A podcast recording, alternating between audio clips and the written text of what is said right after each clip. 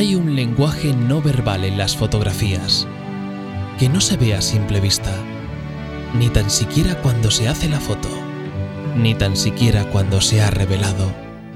A veces en las fotografías aparecen cosas, como ella que estaba mirando a otro lugar, o él que tenía el rostro pálido.